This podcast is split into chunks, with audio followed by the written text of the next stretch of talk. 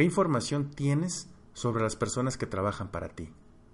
¿Sabes dónde viven? ¿Tienes alguna referencia de contacto? ¿Y en caso de tenerlas, las validaste? Prepárate un café y charlemos. Bienvenido a Charlas Café y Seguridad, un podcast que busca con sus contenidos convertir la seguridad en un hábito más que una opción dirigido tanto para los que aplicamos esto en nuestras actividades diarias como para quienes quieren cambiar su forma de ver la seguridad en su vida cotidiana. Mi nombre es Carlos Herrera y mientras nos tomamos un buen café, ¿qué les parece si charlamos de seguridad y prevención? Iniciemos. Las personas que nos ayudan en casa con la limpieza. ¿Tienes una copia de algún comprobante de domicilio?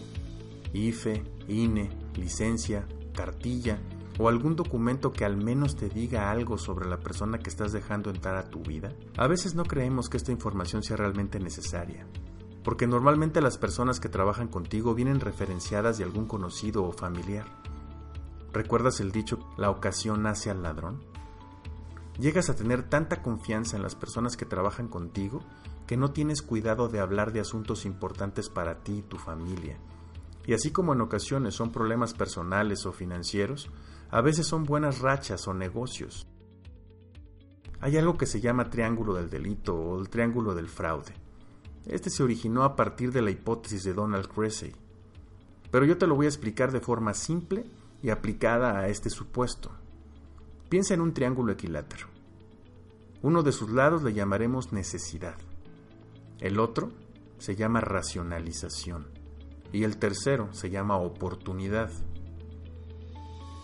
Cuando estos tres factores se unen, es cuando tenemos como resultado un acto delictivo. ¿Qué significa cada uno de esos lados? Necesidad. Es lo que motiva el delito en primer lugar. La persona tiene algunos problemas económicos que no es capaz de resolver con lo que percibe, así que comienza a considerar el camino fácil para resolverlo, como robar efectivo, joyas, material o información para resolver su problema. El problema financiero puede ser personal, por ejemplo, demasiadas deudas, un familiar enfermo o con problemas económicos o hasta legales. Racionalización. Tomemos la consideración de que te puede tocar esa primera vez que tu empleado comete un delito, que lo va a cometer sin tener un pasado delictivo. Ellos se describen a sí mismos como personas honestas que están pasando por una situación complicada y se sienten entre la espada y la pared. Por tal motivo es que empiezan las justificaciones. Las más comunes son Solo estoy tomando prestado, luego lo repongo. Me lo deben, tanto tiempo de mi vida que les he dado, me lo merezco. Es porque mi familia lo necesita, por mi familia hago lo que sea. No me pagan lo suficiente para todo lo que hago y el tiempo que estoy aquí. A ellos les sobra, no les hará falta y yo lo necesito. Si solo tomo uno, ni cuenta se van a dar. Oportunidad. Información que amablemente tú ofreces. Horarios de trabajo. El hecho de que tengas a la vista cosas de valor y que te escuche en ocasiones decir que no sabes ni dónde dejas las cosas. Cuando sucede esto, casualmente se comienzan a desaparecer cosas y cuando comienzas a buscarlas aparecen días después en otro lugar. El que no tengas cuidado de decir abiertamente dónde guardas tu dinero o valores, comentarios abiertos sobre lo bien que te está yendo y la abundancia que hay en tu vida. Nunca llegas de sorpresa cuando están a solas en tu casa. Incluso pasan semanas sin verlos porque llegan cuando te fuiste y se van antes de que llegues. Teniendo en cuenta estos tres factores, entenderás que no podemos evitar la necesidad de las personas. No puedes solucionar todos sus problemas, no es el caso. No podemos evitar tampoco que una persona racionalice, que se cuestione el ser honesto o no y que piense incluso la forma de hacerlo o se convenza de que puede hacerlo. Pero la buena noticia es que el factor que sí podemos eliminar o por lo menos disminuir es la oportunidad. Y esto se hace teniendo más información para localizarla que solo su teléfono celular, como teléfono de algún familiar y su domicilio, la escuela donde estudian sus hijos o el lugar de trabajo estable de otro familiar. Una solicitud de empleo llenada por esa persona o por ti mismo si no sabe escribir podría ayudar. tomarle un par de fotos o solicitarle unas para el expediente que vas a crear y guardar obviamente no en tu casa. Una cosa importante es recordar que las personas que trabajan contigo no son robots, tienen una vida llena de situaciones buenas y malas igual que tú y yo.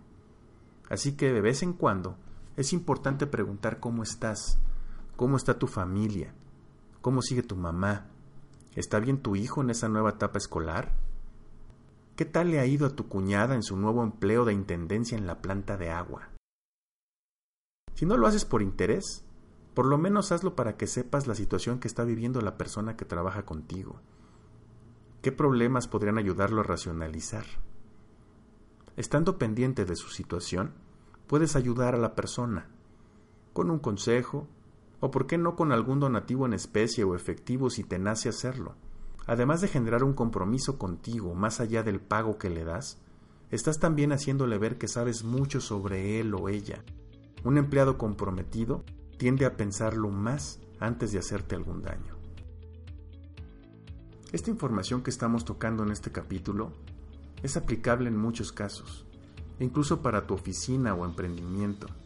Si eres un empresario que está formando su negocio y éste está prosperando, no dejes en manos de un conocido desconocido tu patrimonio.